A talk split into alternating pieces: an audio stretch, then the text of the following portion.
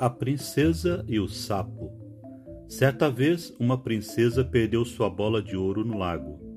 Ela começou a chorar.